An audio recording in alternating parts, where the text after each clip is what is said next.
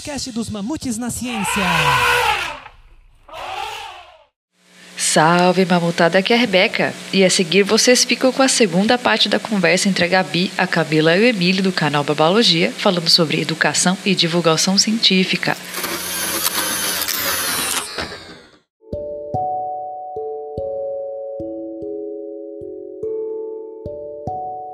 Tá muito legal. Pena que a gente tem que mudar um pouco de tema, senão a gente não cobre todas as perguntas da pauta.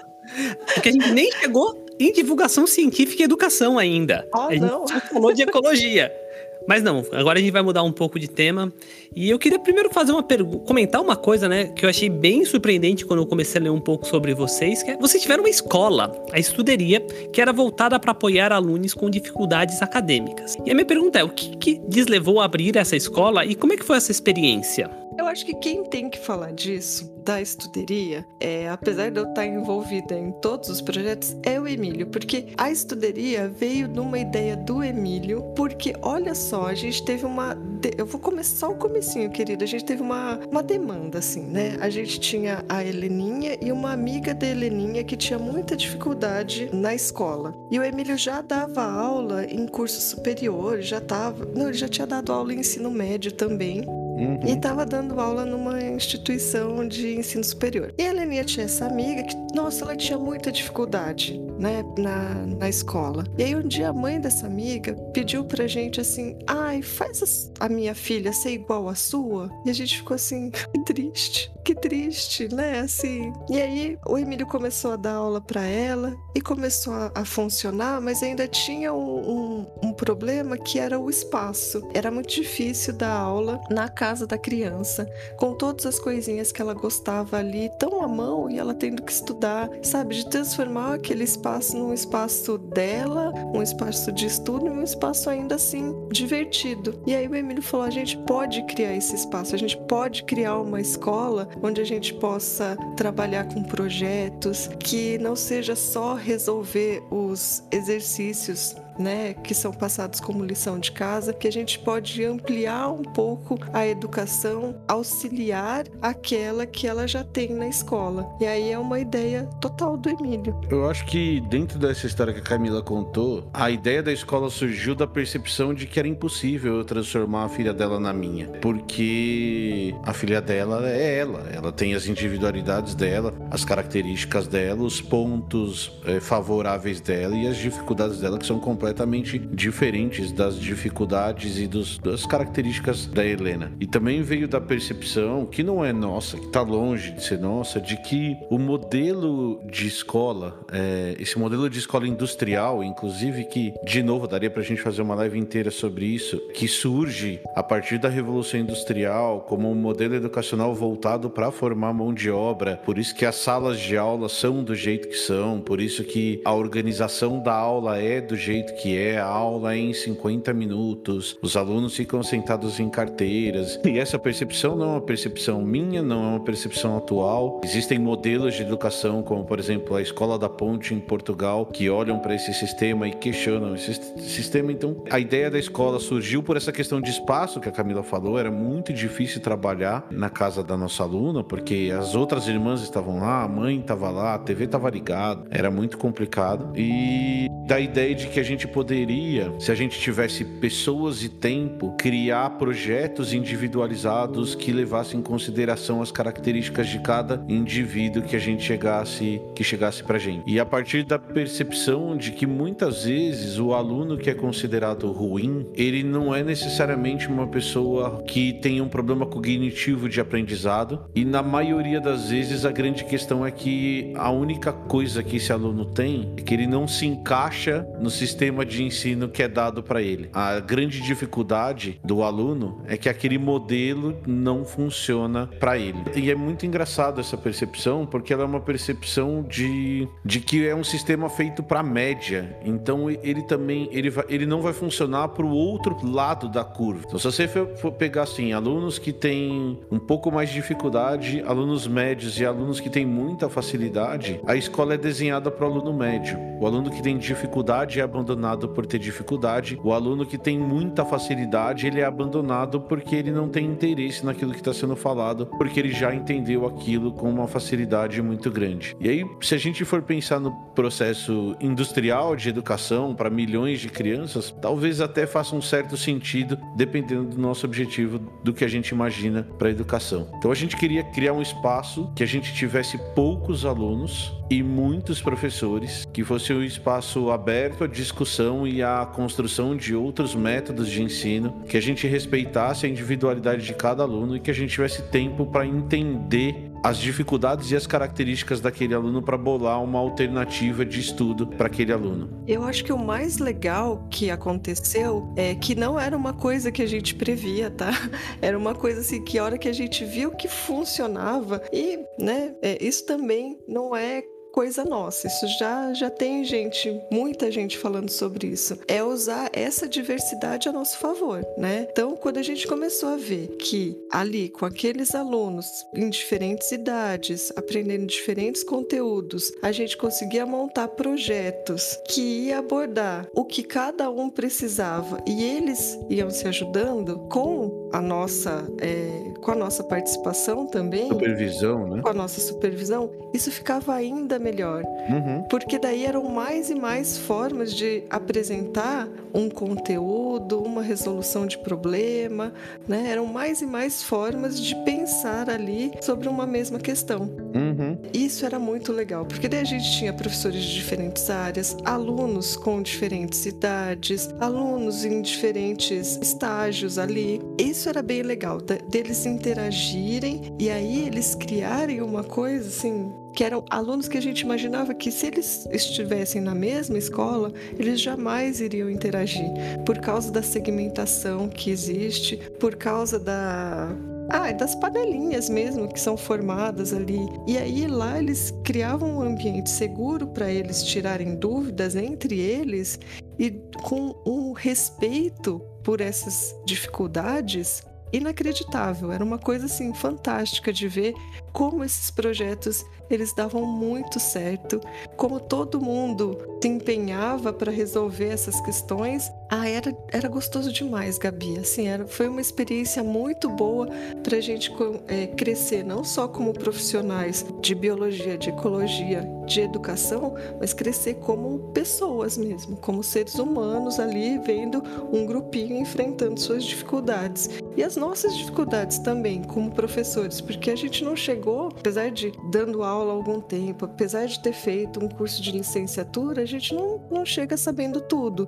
É ali com a interação, com a experiência, com o dia a dia que a gente foi desenvolvendo e acho que aperfeiçoando o método que a gente criou lá atrás, uhum. que era o uso de projetos, o uso de projeto interdisciplinar, o uso de várias ferramentas de educação, o uso de tecnologia, o uso de apresentações, sabe? Ah, ó, assim, foi um momento muito, muito, muito bom da nossa vida, que acho que a gente fala com muito orgulho desse período que a gente se apaixonou, se, se a gente já era apaixonado por educação, ali foi para casar. Esse projeto ele tem um problema só. No, no contexto de negócio, porque ele era um negócio. Esse problema começa com C e termina com capitalismo? É, exatamente. Basicamente é o, o problema começa com C e termina com capitalismo, porque a gente percebeu uma coisa difícil, Gabi, que a gente fez um projeto 100% focado do, no aluno, mas quem paga a conta é o professor. É o pai. Desculpa, é o pai. São os pais que pagam a conta. Então a escola, e, e se alguém aqui que está escutando o gesto da escola particular percebe isso, a venda do curso é feita pro professor, pro, pro pai. Então, quando você vai conhecer uma escola nova, eles te levam um laboratório para ver, e mostra microscópio, e mostra computador, e mostra isso, e mostra aquilo.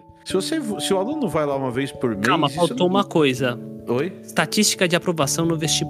Estati... Isso, também. Estatística de. Perfeito. Estatística de aprovação no vestibular. Mas no fim das contas, ninguém tá preocupado com o um aluno de verdade. Se aquela pessoa. E, e, uma coisa que era muito importante pra gente é se aquela pessoa tá satisfeita de estar naquele espaço. Se ela se sente segura, se ela se sente confortável, se ela gosta de ir até lá. O que importa é essa parte mais capitalista do. Não, eu estou comprando o futuro do meu filho. Não, você não tá comprando o futuro do seu filho. Você deveria estar tá formando o seu filho para ser um ser vivo que vive em sociedade. Que se encaixa em sociedade e cria, né, uma sociedade cada vez mais inclusiva, Isso. uma sociedade é, onde as pessoas se respeitam, uhum. uma sociedade onde as pessoas têm um espírito solidário, porque daí é lembrar que quando a gente vive em sociedade, a gente não sabe viver sozinho, a gente não sabe fazer tudo. Você não sabe plantar, você não sabe criar bicho, você precisa de toda uma estrutura social e que se essa estrutura social ela não englobar todo mundo, é muito difícil, né? Fica complicado. Então, não só formar pessoas que vão saber exercer suas profissões lá no futuro, que vão ter essas competências de ah, saber calcular, saber escrever, saber química, física, biologia, mas pessoas completas, né? Seres que estão numa sociedade, que interagem, que sabem questionar, que sabem é, ah, um ser humano, né? Gabi, eu vou contar uma história rapidinha aqui que talvez você goste. É, mas de uma das vezes que a gente perdeu o aluno. Perdeu o aluno por, por nossa causa. A gente tinha um aluno que a gente. A gente gostava de todos os nossos alunos, apesar das dificuldades, mas tinha um desses alunos que uma vez ele veio para mim e me mostrou uma foto de uma moça muito bonita no celular. Aí ele falou assim: Emília, Emília, Emília, o que, que você acha dela? Eu falei assim: ah, eu acho uma moça muito bonita. Aí ele virou para mim e falou assim: Ah, ela é uma mulher trans. Aí eu falei: Legal, ela continua sendo uma mulher muito bonita. E aí ele ficou super empolgado, porque ele não conseguia conversar sobre isso em casa, ele não conseguia conversar sobre isso com ninguém. E aí ele veio me contar que ela viria num evento de anime aqui em Campinas, perto de casa, e que ele ia conseguir lá tirar uma foto com ela. Ele tava super empolgado com essa história. Eu, ah, poxa, que legal. E aí a gente bateu um papo rápido. Deu 10 minutos, ele voltou para mim e falou assim: Ó, vou, vou aprontar aqui, vou colocar. Eles tinham um grupinho de de meninos lá do grupo, né? Eu vou aprontar aqui. Aí pegou, mandou a foto dela no grupo. E aí aquele bando de meninos de 14 e 15 anos ficou todo alvoroçado, porque era uma moça muito bonita mesmo. E ficava escrevendo aquelas barbaridades que meninos de 14 e 15 anos escrevem e que a gente não precisa reproduzir aquilo, né? E aí ficaram umas. Depois de umas duas semanas, ele veio para mim e falou: Ah, Emílio, vou contar para os outros meninos que ela é uma mulher trans. Eu falei, ah, tá bom. O que, que eu e a Camila a gente fez? Nós pegamos e separamos o grupo em dois. Nós somos, eu fui por, eu fui para uma sala com os meninos, a Camila ficou com o resto do grupo e a gente encenou. Então ele veio para mim, mostrou a foto de novo, como se eu nunca tivesse visto, falou assim: Emílio, o que, que você acha? Aí eu falei assim: ah, eu acho que ela é uma moça muito bonita. E aí começaram os comentários, né? Nossa, que moça gostosa. Nossa, olha só que espetacular nossa, olha o que eu faria, e começar aquelas bravatas de crianças de 15 anos. E aí, um, um, uma hora ele chegou para mim e falou assim: Ah, ela é uma mulher trans. E aí eu falei: Nossa, que bonita. Aí um lado, outro lado falou: O quê? E o outro lado do outro lado falou assim: Ela tem pinto. E aí o outro lado do outro lado virou e falou assim: Meu Deus, eu sou viado. E aí eu tô contando isso por quê? Porque a gente, eu usei essa tarde com esses alunos para conversar sobre gênero, para conversar sobre sexualidade, para conversar sobre um monte de coisa. E foi uma das tardes mais legais discutindo e apresentando para essas crianças ideias e coisas que eles traziam um monte de preconceito de casa e que eles aplicavam esse preconceito no dia a dia. E no final das contas, no final da conversa, todos eles saíram de lá achando que ela era uma mulher muito bonita. E foi essa a conclusão dessa conversa. E é uma das conversas que eu mais me orgulho, porque foi muito legal mesmo, porque eles começaram a tirar dúvidas, porque como qualquer adolescente de 15 anos, eles tinham dezenas de dúvidas. E aí a gente ficou batendo um papo e eles se sentiram seguros de conversar disso comigo. E a gente bateu um papo muito, muito, muito, muito legal e muito construtivo sobre o assunto. E saiu de todo mundo desse espaço muito feliz por ter tido essa conversa. E nesse dia, nós perdemos dois alunos. Que eles chegaram em casa, contaram isso para os pais. E os pais vieram contar pra gente, falar pra gente, nos questionar, falando que nos pagavam para ensinar matemática e não para ensinar esse tipo de coisa para os filhos deles. E aí o que a gente disse é que em nenhum momento a gente se propôs a ensinar só matemática, a gente se propôs a ensinar sobre o mundo para essas crianças. A escola era feita para aluno e não feita para pai, mas quem paga a escola é pai. E aí o que aconteceu nesse processo processo é que em nenhum momento, dentre outros erros que a gente cometeu, erros de negócio, erros de preço, erro de um monte de coisa, mas no final das contas, eu, a Camila e o nosso sócio Claudemir, a gente em nenhum momento abriu mão daquele modelo que a gente achava que era o modelo ideal. E a gente teve que fechar a escola, a gente faliu, a gente teve outros problemas ligados a isso. Mas voltando ao que a Camila falou, talvez esse seja um dos momentos que a gente mais se orgulhe da nossa carreira. Que foi legal pra cacete ter a escola. Foi uma puta de uma experiência ter a escola. Nós saímos de lá pessoas infinitamente melhores do que nós entramos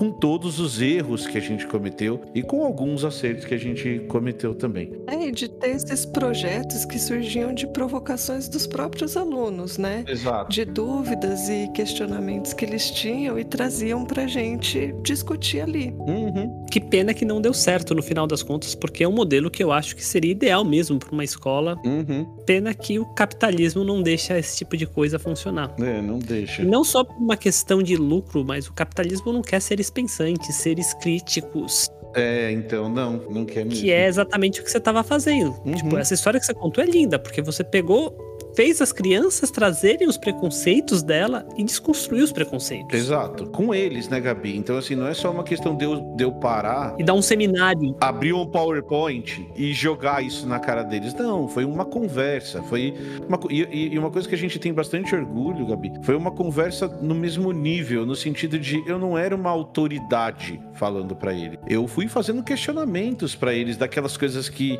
eles achavam que tinham certeza. E aí eles mesmos chegavam à conclusão que aquelas certezas que eles achavam que tinham não faziam o menor sentido. Eu não precisava impor aquilo pra eles. A única coisa que eu precisava era gastar o meu tempo escutando as dúvidas deles e ajudando eles a pensarem naquilo que eles sempre colocaram como certo, né? Só que isso também tem uma outra característica, Gabi, que dentro dessa ideia de capitalismo que você tá falando, é que isso demora. Esse processo ele é lento. E ele não é lento para a vida da criança, ele é lento para o que se espera que a criança atinja num determinado tempo. A gente conta uma, de uma história de uma conquista de uma aluna que ela demorou 10 meses para fazer conta com vírgula, para entender conta com vírgula. E a gente pensa assim, pô, que menina lenta. Mas o dia que ela conseguiu isso foi uma conquista tão grande. Ela conquistou aquilo para ela de uma maneira que não foi lento, foi rápido. E o grupo todo comemorou. Imagina um momento que a gente teve que abrir até um refresco. Exato. Porque foi um momento de tanta euforia ali que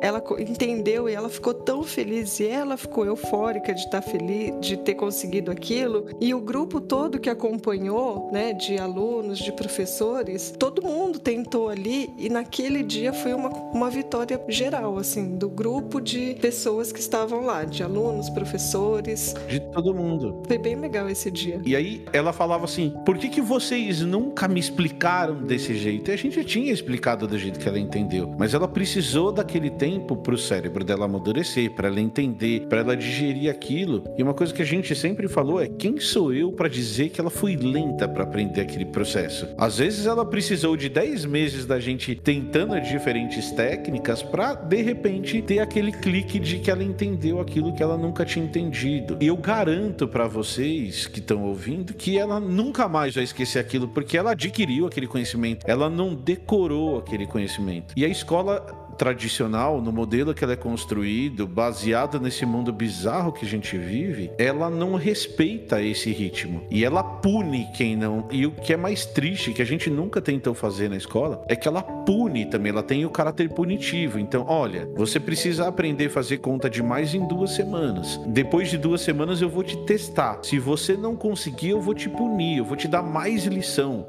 eu vou te colocar mais peso, eu vou te dar uma nota vermelha, eu vou colocar um carimbo em você dizendo que você não consegue aprender aquilo naquele tempo que eu acho que você tem que aprender e não no tempo que você precisa aprender. E aí realmente, se a gente for pensar desse jeito, tem esse lado da escola e aí é importante eu não colocar a conta só nisso, mas isso é um lado importante, porque a gente não sabia fazer negócio, que nós éramos péssimos empresários, porque a gente vivia de sonho e sei lá, da sociedade que a gente vive hoje, sonhos só servem para fazer a gente gastar muito dinheiro, mas foi uma puta de uma experiência, foi legal pra caramba. E como a Camila disse, assim, já tem quanto tempo que a gente saiu, querida? A gente fechou em 2016. E a gente só sente carinho. É, não, não, não tem uma memória ruim, assim. Mesmo dos momentos difíceis, mesmo das brigas e das conversas pesadas e das coisas complicadas que passaram, mas assim, eu tenho certeza que para mim e pra Camila não existe arrependimento das escolhas que a gente teve, porque apesar da Gabi ter falado do lado que realmente não foi um sucesso, é que foi a, a parte financeira, a gente fechou a escola, faliu a escola, perdemos muito dinheiro, a gente não considera um não sucesso, porque foi legal pra cacete, foi bom pra caramba. Não, e uma coisa que fica clara agora de quem tá vendo de fora essa história e que conheceu vocês através do Blablalogia, que é o nosso próximo tópico, como essa experiência moldou o Blablalogia? Sem dúvida nenhuma, assim, é, o blá blá é a expansão da escola num outro lado, num lado mais com escala, mas as ideias base da escola, as ideias que permeiam tudo que eu e a Camila a gente faz, mesmo quando a gente dava aula em faculdade, que nós continuamos professores universitários nesse momento, elas são foram moldadas nessa nossa experiência, né, Camila? Isso, isso. A gente sempre fala das lentes que são colocadas, né? E lente não no sentido de deixar é, para melhorar, para ampliar a nossa visão, sabe? Não para deixar focada. Então, ai, quando você faz, né, o ensino fundamental, ensino médio, a graduação, eu acho que são lentes que a gente vai colocando e vai ampliando nossa visão de mundo. E nunca mais dá para tirar. Isso nunca mais sai da gente. Quando você aprende a fazer ciência, quando você entende o que é ciência, quando você estuda sobre educação e quando você exerce, né, a educação. Isso nunca mais sai. Não tem como tirar isso da Camila e do Emílio. É uma conquista ali que a gente teve e não, não tem como, é indissociável. E é muito legal, sabe assim. E aí a, a gente fica com vontade de mais e mais e mais. A gente quer novas coisas para ampliar a nossa visão de mundo. E lógico que a gente leva isso para todos os nossos projetos, para todas as nossas interações, para todas as nossas experiências. Não tem como tirar. E eu acho que não é ruim não. Então, continuando, né? O Blablalogia é um dos maiores canais de divulgação científica e de educação, com mais de 222 mil inscritos no YouTube e o maior engajamento dentre os canais de divulgação científica. Como é que surgiu a ideia do canal? Qual que é a história desse nome tão genial? E como foi o processo de torná-lo tão grande e relevante? Eu vou começar um pouquinho antes, Gabi, com a gente entrando em divulgação científica. Nós tínhamos a escola, por isso que eu precisa, preciso voltar um pouquinho. E nós temos um grande amigo de 20 anos, chamado Rafael Soares, que trabalha com divulgação científica até hoje. Ele tinha o RNA mensageiro, né? E ele já fazia parte de um grupo chamado Science Blogs, que era um coletivo de blogs de divulgação científica. E aí ele tinha no Science Blogs, ele era um dos gestores desses conjuntos de blogs, ele tinha um blog chamado RNA Mensageiro, que ele escrevia sobre ciência. Ele morava no Rio de Janeiro, trabalhava numa empresa no Rio de Janeiro com a esposa dele, com a companheira dele, e ele resolveu largar tudo, meio que na loucura, igual nós fizemos com a escola, para abrir uma empresa de divulgação científica que existe até hoje, o Rafael tá nela até hoje, chamada Numina Labs. O Rafael nos convidou para fazer parte desse projeto, nós entramos no projeto com ele, e aí eu e a Camila, dentro desse projeto, fomos inseridos na divulgação científica. Nós começamos a escrever sobre ciência. Então nós tínhamos um contrato com uma empresa através da E meio que nós viramos blogueiros científicos uma vez por mês. Dentro da escola ainda surgiu a possibilidade da gente fazer uma reunião de divulgadores científicos. Então nós sentamos para conversar entre nós, então, sentou eu, a Camila, o Rafael, o Claudemir, que era nosso sócio na escola, e falamos, pô, vamos fazer uma reunião aqui, vamos chamar a galera que, que a gente conhece para conversar sobre divulgação científica. E a gente não tinha a menor vontade até aquele momento de fazer YouTube. Deixa eu só fazer um adendo que era para ser só uma festinha, tá? Assim, era para ser uma coisa bem. É, social, assim, vamos conhecer, vamos fazer uma festinha, reunir. Isso. Mas virou um negócio mais sério. Aí a gente fez uma reunião e bate-papo sobre divulgação, vários influenciadores dando sua opinião. E uma das coisas que foi conversada nesse papo era sobre o algoritmo do YouTube, sobre a necessidade que existia de produzir muito para se beneficiar do algoritmo do YouTube. O problema é que para fazer divulgação, isso é muito complicado, porque você tem que estudar muito para fazer divulgação científica. Quer dizer, a boa divulgação científica, né?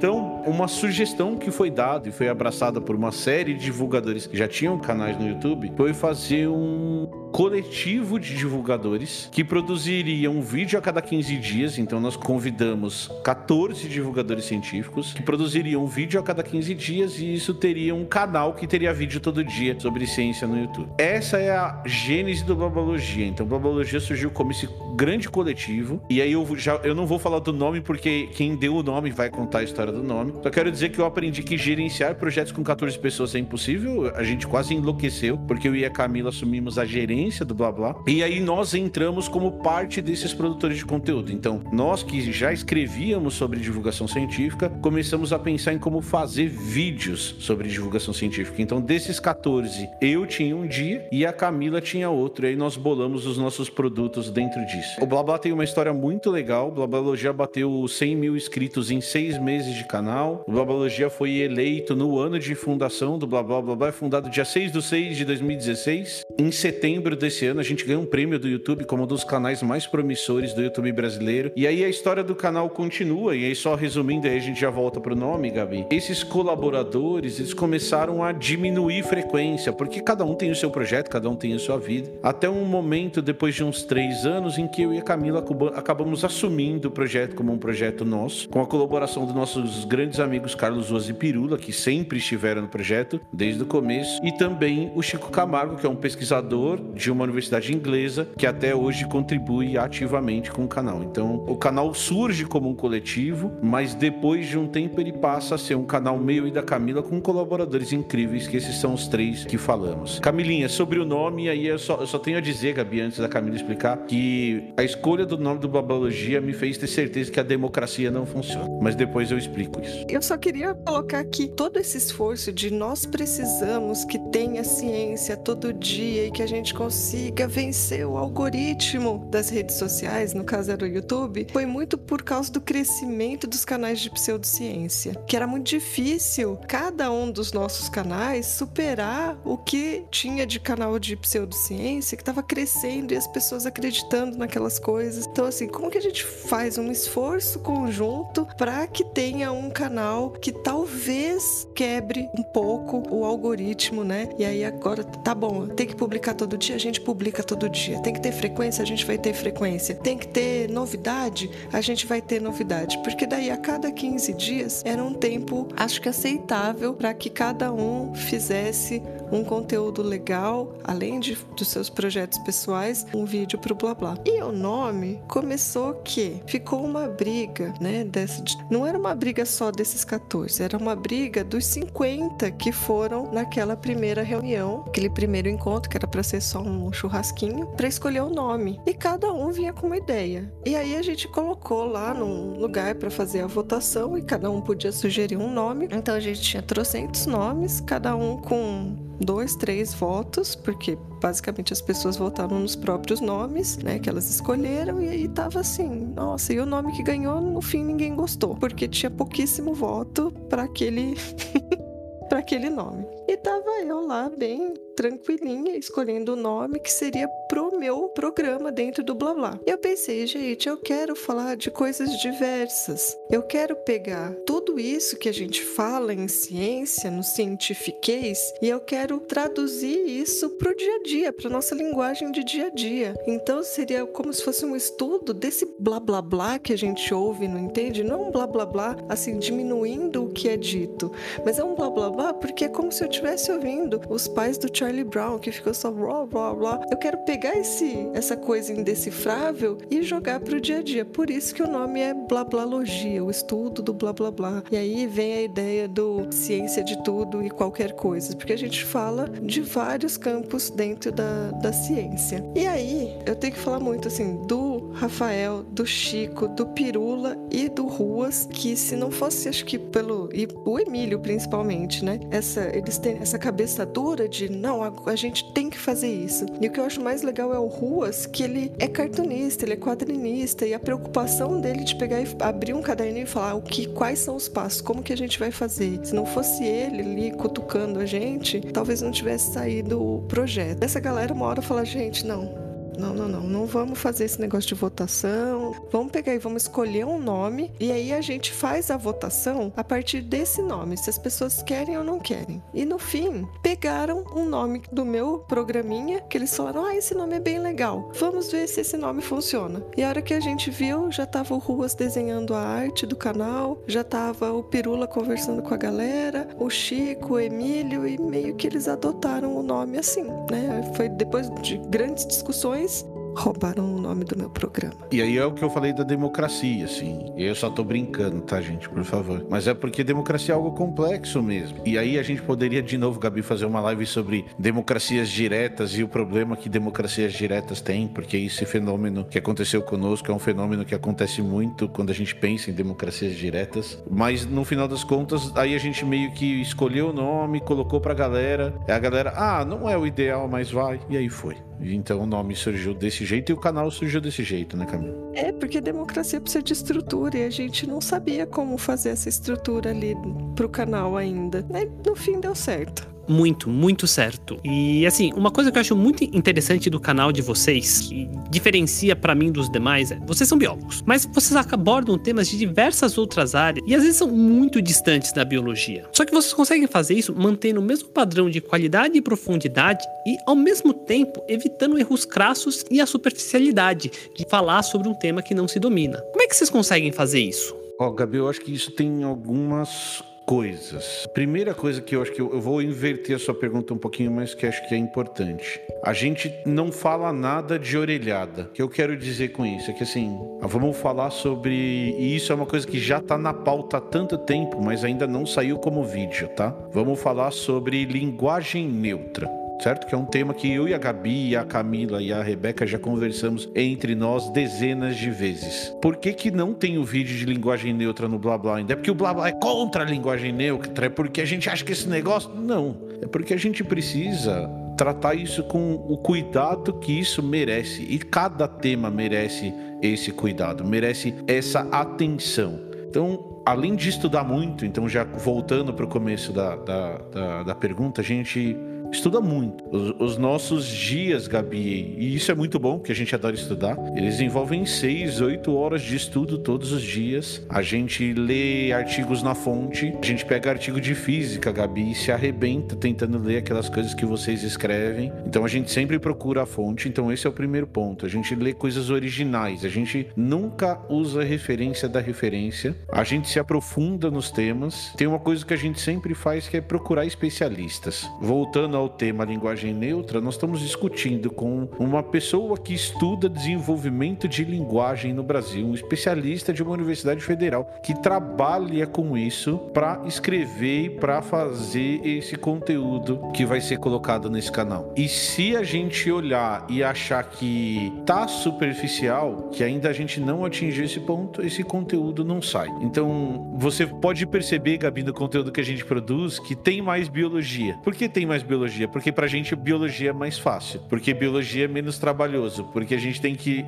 Quando a gente pega um tema de biologia, a gente precisa ler cinco artigos. Quando eu pego física, eu tenho que ler 15. E mesmo assim entender mais ou menos ainda. Mas o que a gente se propôs a fazer no blá blá é, como a Camila disse, a gente é ciência de qualquer coisa? É. Mas a gente não é ciência de qualquer jeito, em nenhum momento. A gente prefere não falar sobre um assunto, a gente prefere não abordar um assunto, a gente prefere deixar um assunto assunto para alguém que sabe mais do que correr qualquer risco de não falar daquele assunto com a propriedade que aquele assunto tem que ser falado. Só que tem uma coisa que a gente precisa deixar claro também. Isso quer dizer que a gente não comete erros? Não, a gente comete. E a gente também precisa se dar esse direito, porque tem hora que a gente. Isso já aconteceu com a Gabi em física. Tem aquele artigo que escapou do seu radar, você não viu e ele é muito importante. E aí aquele artigo chega a você depois que você produziu aquele conteúdo. E aí também a gente se dá a liberdade de refazer fazer o conteúdo, de fazer outra coisa, de tirar o conteúdo do ar, inclusive, porque ele tem aquele erro que não é que não é devido. A palavra que eu gosto de usar muito em relação ao blá blá é cuidado. A gente trata todos os temas com o cuidado e com o carinho que eles merecem. E a gente também se dá a liberdade de não falar de temas não por serem espinhosos, a gente não foge de nada, mas a gente não vai em nenhum momento colocar um conteúdo no ar que a gente não tenha tratado com muito cuidado, que a gente tenha analisado sobre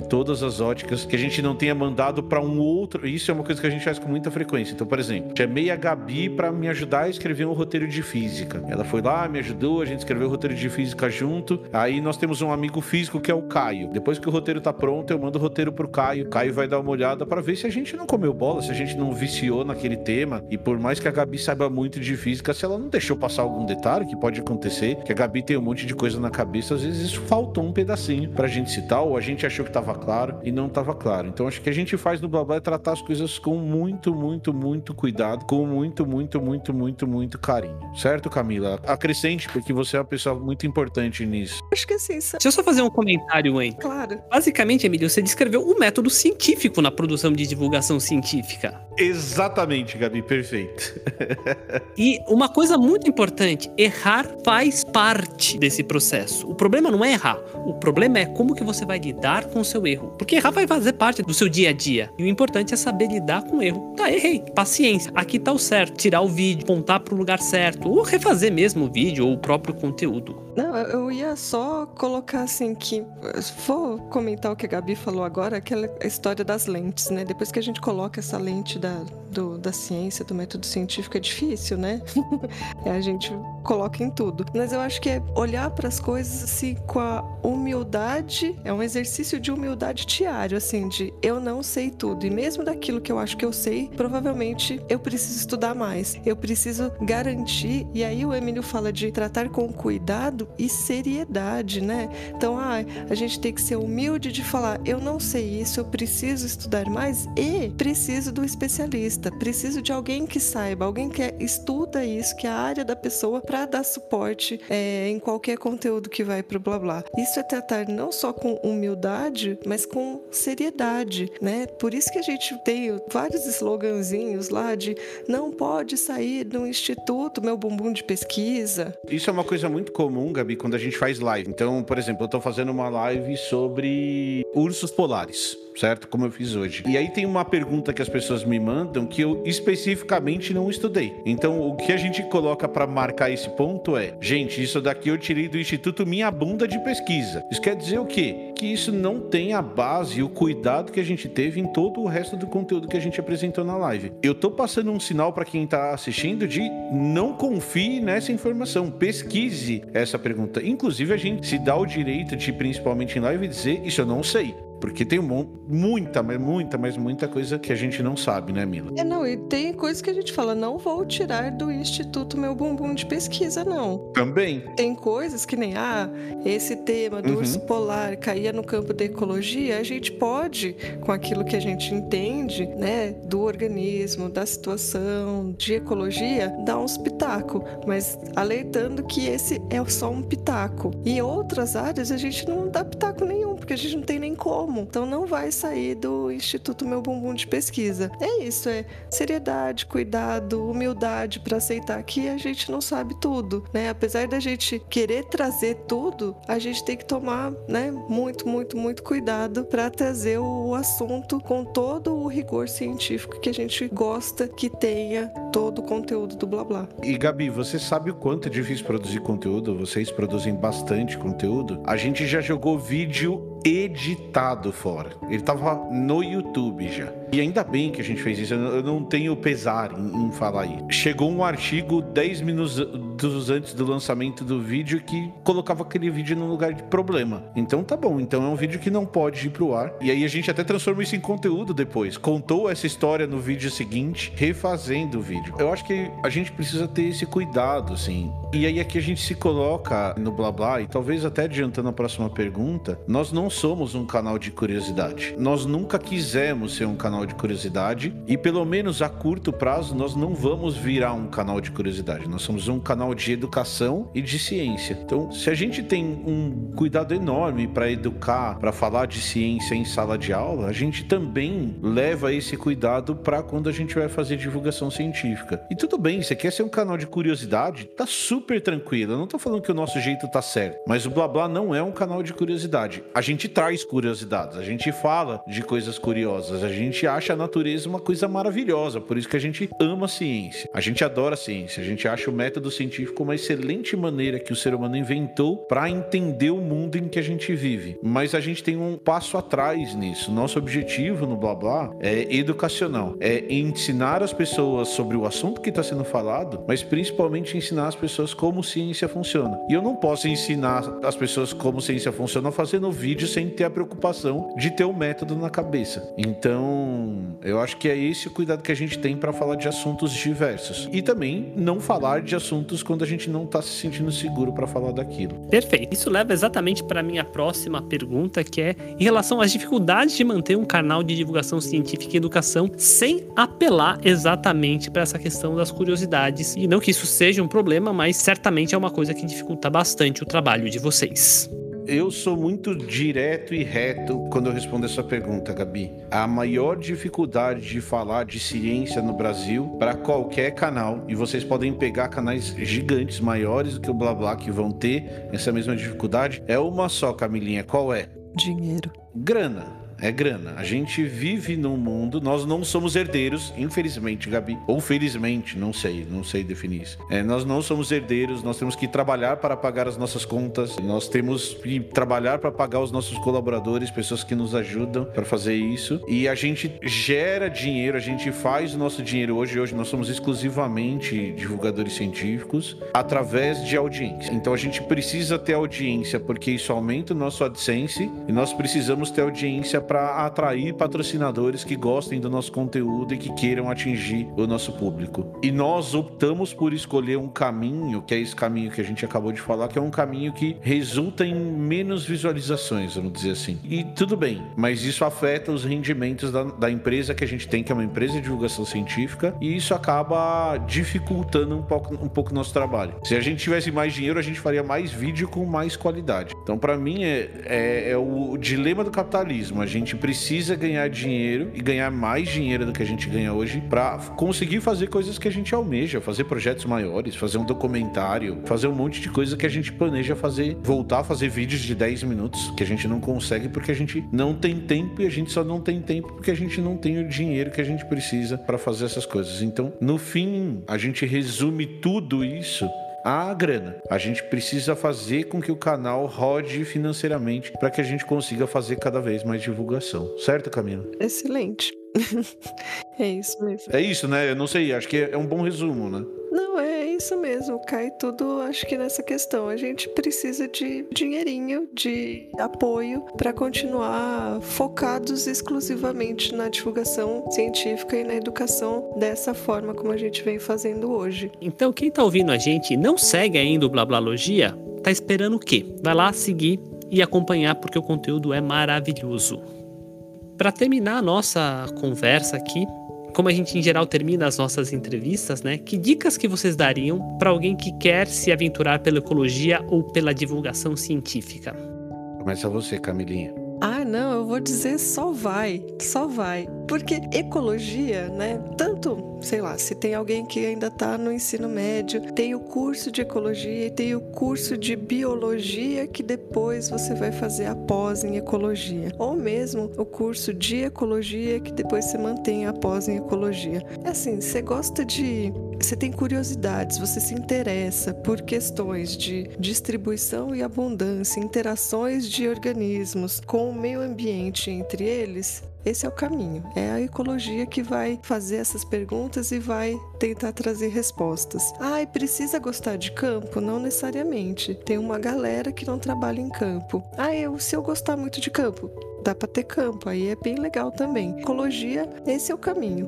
um curso de biologia, um curso de ecologia. Ah, mas e se eu fizer zootecnia, veterinária? Dá, dá, dá. Não seria o caminho mais direto, mas dá. E assim, a carreira, né? O que faz um ecólogo, né? Um biólogo. O biólogo com a pós em ecologia, ele pode atuar em diversas áreas. Na parte de recuperação de áreas, na parte de, ai querido, como chama aqueles relatórios? Quais relatórios de, não sei para fazer análise de impacto. Uhum. Ai, quando você vai construir uma. Licenciamento, trabalhar com licenciamentos ambientais. Para trabalhar com licenciamento ambiental, para trabalhar com educação, para trabalhar com educação ambiental, que é importantíssimo, que tem que estar tá em todos os estágios, todos os níveis da educação, seja educação básica, seja ensino superior, tem que estar tá educação ambiental. Ou mesmo para fazer divulgação científica.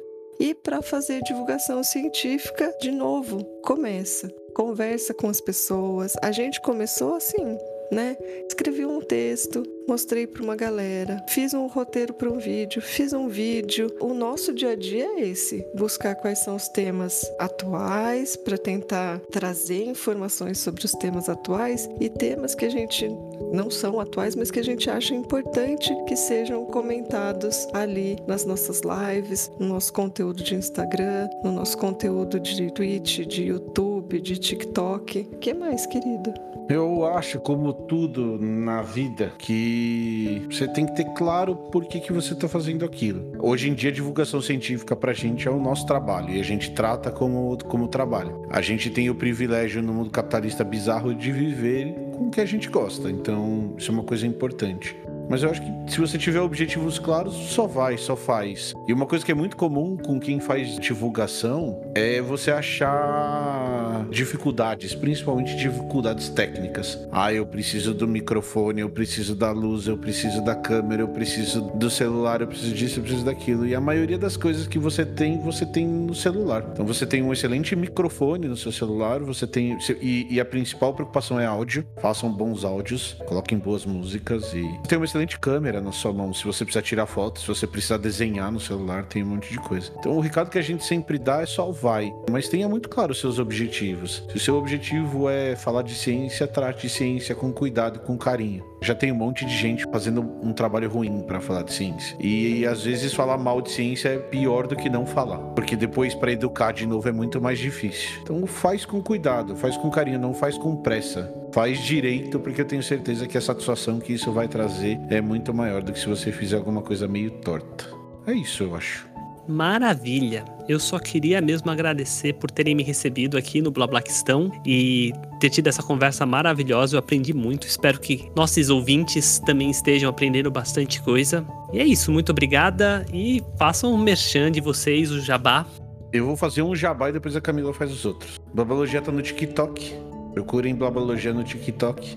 Nós estamos lançando, pelo menos por enquanto, dois videozinhos de um minuto por semana, mas a gente vai aumentar isso. Quero agradecer demais a Gabi e a Rebeca por duas coisas, Camilinha. A primeira por, pelo convite. Acho que estar em ambientes é legal pra caramba. Estar no Mamocast nos deixa feliz de novo. E a segunda é por elas serem essas nossas amigas incríveis que fazem parte da nossa vida. E que é isso. Então, obrigado pelo convite. Procurem Blabologia em tudo que é lugar ou procurem Blá Blá em tudo que é lugar que vocês vão nos achar, certo? Beijo para todo mundo que tá ouvindo e até a próxima. Ai, eu só vou dizer que dessa pandemia que veio e acabou com a gente, teve uma coisa maravilhosa que aconteceu na minha vida, que é ter Gabi e Rebeca na minha vida. Assim, melhor coisa disparada. Então, assim, não tem como não ficar feliz com essa parceria que a gente faz aqui, Mamutes, blá blá, da gente poder se encontrar não só pessoalmente, fisicamente, mas da gente se encontrar nesse contexto da divulgação científica. Eu fico muito feliz e,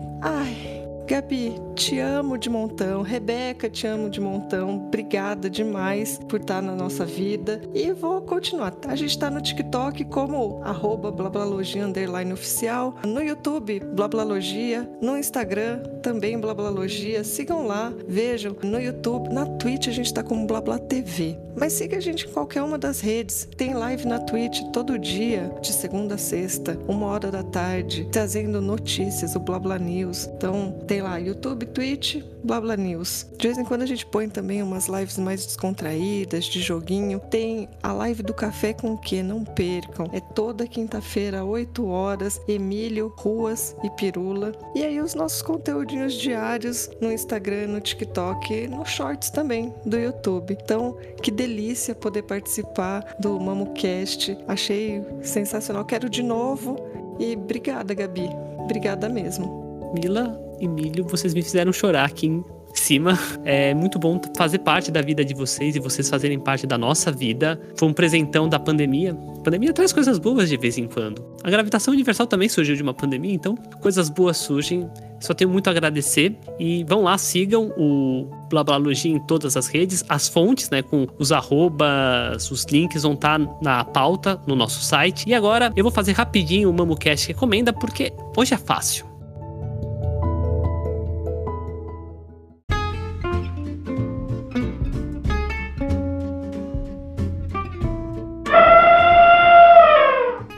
E agora o MamoCast recomenda aquele momento em que a gente faz dois tipos de recomendação aqui no MamoCast, um para aprender e uma para se divertir. Para aprender, é só colar todo dia da semana, às 13 horas, no canal do Blablalogia no YouTube ou na Twitch, porque vocês vão assistir live, lives com o Emílio e convidados com conteúdo maravilhoso, muito bem curado. E não tenho o que falar. Assistam que vocês vão aprender. E tem, claro, como a Mila falou, os cafés com queijo que também são super divertidos e super informativos. E para descontrair, tem as lives noturnas do Blá Blá, com diversos joguinhos e muitos bons papos. Então, opção de entretenimento e de aprendizado não falta. Vai lá seguir que eu recomendo e vocês não vão se arrepender. E nossas mídias, acho que você já conhece, mas o que, que você acha disso? Dá estrelinhas pra gente também no Apple Podcasts, siga no Spotify e Google Podcasts. Escreva pra gente nas nossas redes. Curioscat, Mamute Ciência, e-mail mamutesnaciência@gmail.com, Instagram Mamutes na Ciência, Twitter Mamute Ciência e site na nossa bio, tá? A música é por mim, a pauta por mim, Emílio e Mila, a arte e edição pela produção.